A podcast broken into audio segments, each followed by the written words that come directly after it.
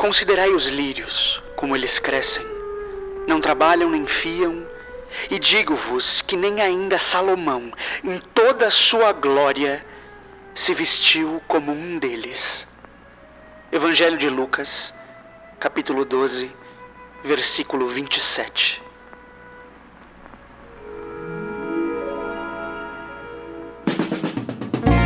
Eu acho que a arte inventa a realidade. Palavras mais bonitas. As que descrevem as coisas fundamentais. Verdades que só a ficção supõe. Invenção é uma coisa que serve para aumentar o mundo. Um amador e faço questão de continuar a ser amador. Verborragia. Filosofia, arte e cultura em Fast Forward.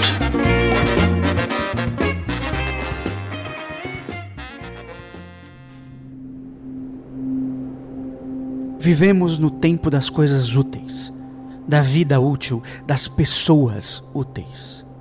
Tudo aquilo que, por qualquer motivo que seja, não tem serventia, é excluído das ordens do dia. Isso sempre me entristeceu muito. Talvez porque sempre me vi cheio de talentos para o inútil, mas não só isso. As coisas que desafiam o utilitarismo tão veloz e poderoso sempre me chamaram atenção. As pedrinhas soltas no asfalto me encantavam. Os brinquedos rotos, partidos, para mim eram maravilhosos. Até mesmo as profissões. As que pareciam criar o impalpável sempre me pareceram as mais prazerosas. Eu quis ser astronauta, físico, matemático, paleontólogo, literato, pintor. Enfim, virei artista. Certo, eu tenho certeza que muitos de vocês aí devem estar pensando que essas profissões são de fato muito úteis para a sociedade e eu concordo em gênero, número e grau. Mas é fato também que para uma parcela grande da população, para essa máquina de fazer coisas que é o mundo. Essas profissões são feitas de abstrações. E no mundo das coisas úteis, abstrações significam muito pouco. Importante mesmo são os que materializam suas criações. São os engenheiros, os construtores, os médicos, advogados. É, eu sei. Esses também são importantes muito. Mas ah, as abstrações, que encanto. Mas nem sempre foi assim. Houve um tempo que tanto útil quanto inútil tinham sua importância reconhecida. Fazer e não fazer era igualmente importante. O xamã, a rendeira, o caçador, o construtor, a cozinheira, a contadora de histórias, todos eram igualmente fundamentais. Descansar e cansar, ambos necessários. Não se fazia nada para valer. Tudo era feito para o desejo, para o sonho, para ser e tão somente ser. A cigarra e a formiga respeitavam a existência uma da outra, as escolhas uma da outra. Mas o desejo virou anseio, que virou necessidade, que virou desespero. E aí, nesse meio, nesse interim, algo se quebrou, dividindo o mundo. Não havia mais nada que pudesse ser inútil, que seria simplesmente ser por ser. A natureza ficou empolvorosa, sempre tão afeita às banalidades. Daquele momento em diante, leão não era mais só leão, era rei. Formiga era soldado, sol e lua lamparinas. Mas e as cigarras? E a canção? E a pintura? E a comida? E a dor? Tudo que era inútil ganhou certa utilidade, e aqueles que resistiram a isso foram atirados para a borda.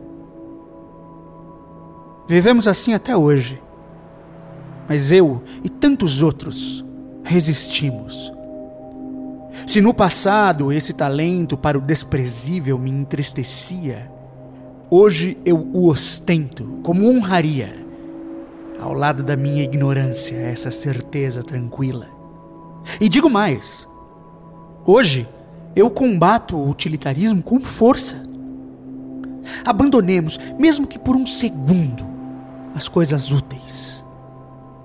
E como certa vez teria dito um famoso galileu, sejamos como o lírio, uma flor e só. E para terminar com chave de ouro, essa coisa linda, mas inútil, recito as palavras de um dos maiores e mais maravilhosos homens do à toa. Com vocês, o poeminha Desejar Ser, de Manuel de Barros.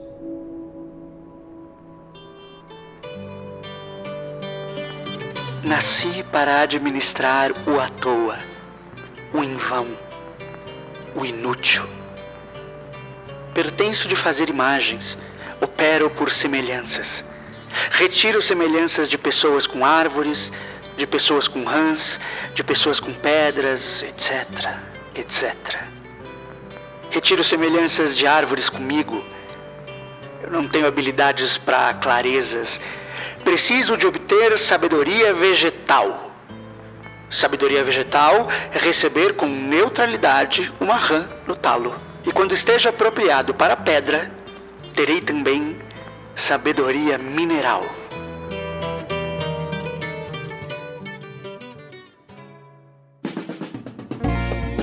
Muito obrigado por ouvir até aqui. Curta e compartilhe para nos ajudar a alcançar um número cada vez maior de pessoas mas só se você quiser. Caso queira falar conosco, pode enviar o um e-mail para verborragia ou ou nos procurar em uma de nossas redes sociais. Esse projeto funciona através de financiamento coletivo.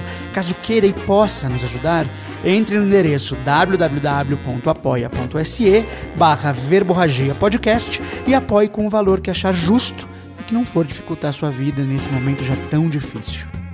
É preciso estar atento e forte, amigo. É preciso se comprometer com o outro, com as coisas inúteis. Dê ouvidos à arte, à ciência e ao jornalismo comprometido e sério, porque são eles, e não aqueles que insistem que só os úteis devem viver, que vão nos manter vivos, informados e sãos. Até.